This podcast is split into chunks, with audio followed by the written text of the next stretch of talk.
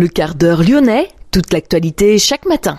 Parce que Lyon demain se dessine aujourd'hui, voici l'essentiel de l'actualité. En ce jeudi, nous sommes le 15 juin, manifestation d'enseignants et de parents d'élèves de lycées de plusieurs communes, Vénissieux, Vaux-en-Velin, Villeurbanne ou encore Rieux-la-Pape, des quartiers défavorisés. manifestation hier devant le rectorat, nous verrons pourquoi. La ville de Lyon qui annonce mettre en place en lien avec l'État un centre temporaire dédié au dépôt des demandes de titres d'identité.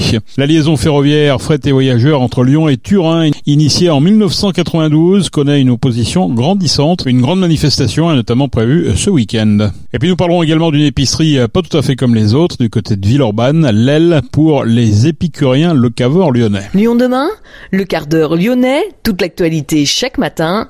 Gérald de Bouchon. Bonjour à toutes, bonjour à tous, enseignants et parents d'élèves de lycée de Vénissieux, Vaux-en-Velin, Villeurbanne ou Rieux se sont donc mobilisés hier après-midi devant le rectorat pour réclamer une limitation à 30 élèves par classe, la possibilité de faire des dédoublements de classe. Ils dénoncent des taux d'absentéisme qui explosent depuis le Covid. Parents et enseignants réclament les moyens supplémentaires pour mieux accompagner les jeunes. Salah Amouri, l'avocat et activiste franco-palestinien, est en pleine tournée dans plusieurs villes de France. Il sera notamment à Lyon le 22 juin à l'invitation de diverses associations, dont le collectif 69 de soutien au peuple palestinien.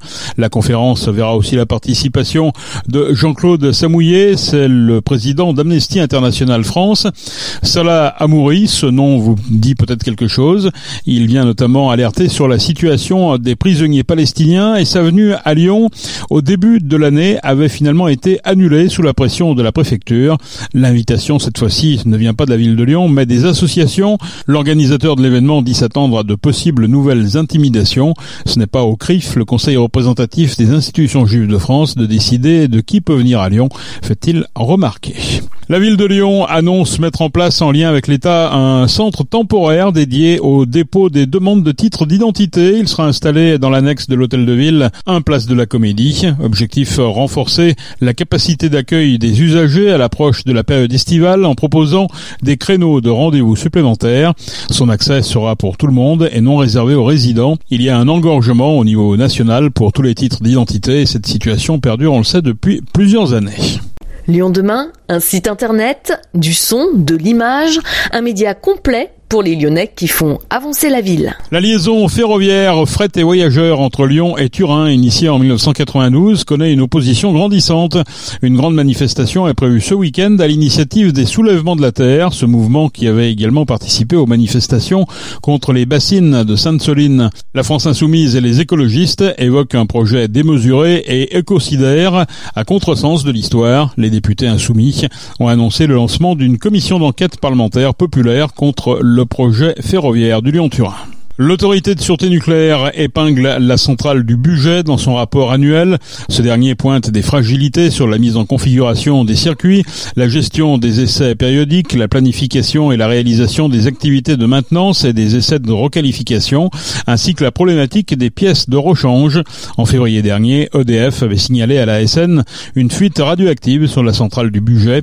La SN avait toutefois classé cet incident au niveau zéro de l'échelle internationale des événements nucléaires et radioactifs radiologique. Des changements dans l'organigramme chez Biomérieux. Alexandre Mérieux, actuel président directeur général, prendra le statut de président exécutif à partir du 1er juillet. Il sera épaulé par Pierre Boulu, nommé directeur général. Pierre Boulu dirigera le comité de direction de Biomérieux pour mettre en œuvre la stratégie de l'entreprise dans toutes ses dimensions, précise le communiqué. Alexandre Mérieux, en collaboration avec Pierre Boulu, participera à la définition des orientations en matière de responsabilité sociale et environnementale et d'innovation ainsi qu'au recrutement des principaux cadres dirigeants, tout en continuant à assurer la présidence du conseil d'administration qui vise à définir et valider la stratégie du groupe.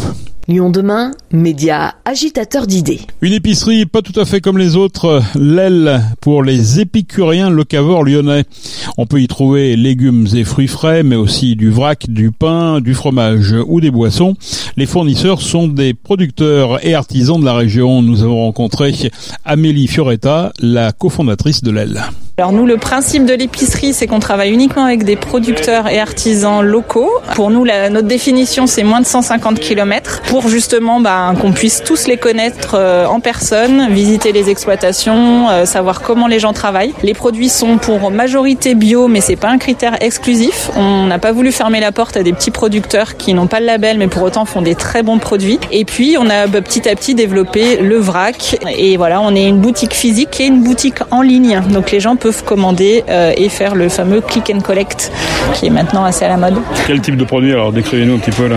Alors le type de produit, euh, on a ben, les fruits et légumes qui sont souvent le cœur du panier euh, de nos clients, mais euh, en parallèle du coup on a des laitages, des fromages fermiers, donc qui viennent des monts du Lyonnais, mais aussi de l'Isère, de l'Ain, un petit peu de Savoie aussi.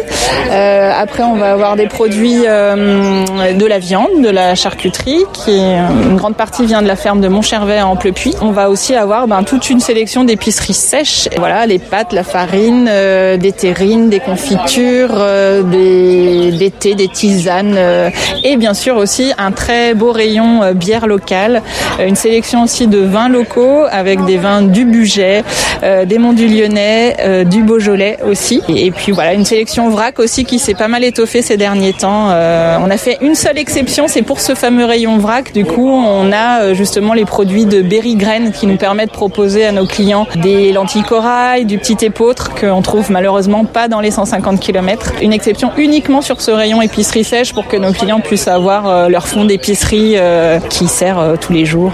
Quelle est votre ligne éthique alors Notre ligne éthique, c'est de voilà de, de, connaître nos producteurs, de les rencontrer. De voilà pour certains, ça fait 7 ans qu'on travaille ensemble. Je prends l'exemple du maraîcher, ben, on se voit deux fois par semaine depuis 7 ans, donc c'est vrai que ça crée ça crée des liens, des beaux liens de confiance. Ce qu'on se refuse à faire, c'est de négocier les prix avec nos producteurs on vise le juste prix. C'est pas forcément simple, mais on vise ça. Donc, c'est-à-dire que le producteur fixe son prix. On, a eu une politique de marge fixe, euh, voilà, qui couvre, ben voilà, nos, nos salaires, nos le, local, euh, voilà, tous les frais liés au projet.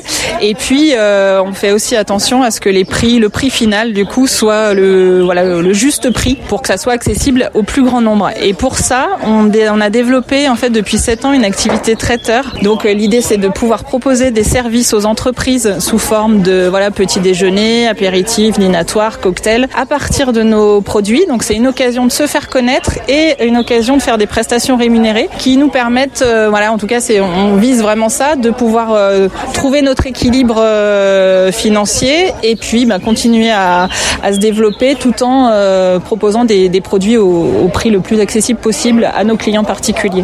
Et pour cela vous êtes même associé à des cuisiniers je crois. Oui alors ça, c'est tout nouveau, c'est tout récent. On a fait notre première collaboration il y a 15 jours pour un événement euh, qu'on a réalisé à, l'hôtel de région à Confluence, donc un buffet pour 250 personnes où on s'est associé avec la maison Baraban. Et effectivement, c'est un jeune traiteur mais, qui a été fondé en septembre 2022 par trois anciens de l'Institut Paul Bocuse qui ont eu des parcours dans des, voilà, dans des restaurants étoilés et qui ont décidé, après la fameuse période du Covid, à créer leur propre structure. Et euh, donc la maison Baraban, du coup, on a décidé de faire une collaboration. Donc euh, là, pour cette prestation, c'était donc ils nous ont, on, leur a confié la réalisation de pièces cocktails salées. Et voilà, et nous, du coup, on, a complété cette prestation traiteur avec euh, nos, buffets de fromage fermier qui plaisent énormément, et puis ben, des, des, spécialités sucrées de nos différents artisans pâtissiers, chocolatiers, avec le café de la belle brûlerie. Et donc voilà, on essaye de mettre en avant un, un maximum. voilà, l'objectif du projet, ça rejoint aussi la ligne éthique, c'est que voilà, on propose des produits au juste prix, mais aussi on est là pour valoriser les producteurs et les artisans. Donc ces prestations traiteurs, ça permet aussi de euh, les faire connaître un maximum. C'est facile de concilier justement la ligne éthique et puis euh, la réussite euh, commerciale quand même, parce qu'il faut quand même parler de ça, la survie, puisqu'on voit qu'il y a beaucoup de magasins bio aujourd'hui qui, qui, ferment. Alors non, c'est sûr que c'est pas évident. nous, on a cette chance d'être situé, on a fait un pari de s'installer dans le quartier Grand Clément il y a 7 ans. Euh, on nous a pris un peu pour des fous, mais je crois que quand, on entreprend, il faut un petit peu une, petite, dose de folie. Mais euh, c'est vrai qu'on a la chance d'avoir tout de suite eu le soutien de, d'une clientèle fidèle qui ont vraiment apprécié qu'on s'installe euh, dans ce quartier-là parce qu'il n'y avait pas d'offres et aujourd'hui voilà il y a très peu d'offres à part un magasin traditionnel à côté là de type Carrefour. Ça a été très apprécié Et aujourd'hui, ben, avec l'immobilier qui flambe dans des quartiers comme le 7e ou comme Croix-Rousse ou comme la Presqu'île, eh ben, on, voit plein de jeunes euh, couples s'installer, des primo-accédants qui viennent acheter un premier achat dans le quartier et qui sont extrêmement contents de nous trouver. Donc, euh, on a la chance, voilà, d'avoir euh, voilà des, nouveaux clients qui nous permettent voilà de continuer à nous développer. Après, ben, on, essaye d'innover sur ces prestations traiteurs. On fait aussi de la livraison groupée en entreprise, les entre midi et deux, des mini marchés, voilà. Et donc c'est vrai que il faut il faut qu'on diversifie nos différents euh, nos différentes sources de, revenus et pour ça, ben voilà, faut faut rivaliser d'ingéniosité, faut voilà, faut tenter des choses.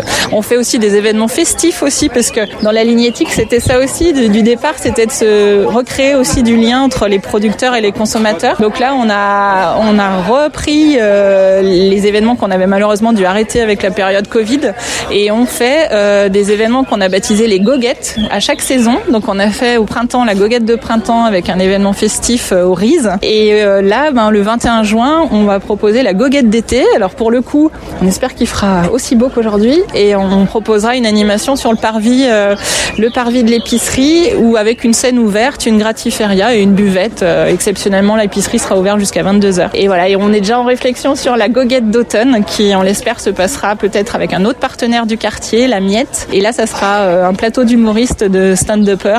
On a un client qui est, qui un ingénieur reconverti en humoriste et qui, euh, voilà, qui se propose de nous faire un petit plateau d'humoristes euh, pour horizon septembre. Donc voilà, donc ça, ça sera des événements qui vont rythmer aussi les saisons. Et voilà, c'est aussi en, en, cohérence avec notre concept et l'importance aussi de fêter les saisons, chose qui se faisait beaucoup il y a longtemps et ça s'est un peu perdu. Et donc on veut essayer de remettre ça aussi pour créer des moments conviviaux. C'est aussi euh, ça dont beaucoup de gens ont manqué aussi suite à cette période particulière qu'on vient de passer. Voilà, donc on est une épicerie mais pas que. Amélie Fioretta, cofondatrice de l'aile Les Épicuriens, le caveur lyonnais, l'aile qui est installée à Villeurbanne, près de la place Grand Clément, au 159 cours Tolstoy. Un mot de sport pour terminer. Pierre Sage revient à l'Olympique lyonnais cet été pour prendre la direction du centre de formation en lieu et place de Jean-François Huyet. Ce dernier va intégrer la prochaine promotion au brevet d'entraîneur de football professionnel tout en s'occupant de la direction technique pour assurer la transition durant une année. C'est la fin de ce quart d'heure lyonnais. Merci de l'avoir suivi. On se retrouve naturellement demain pour une prochaine édition. Je vous souhaite en attendant de passer une excellente journée.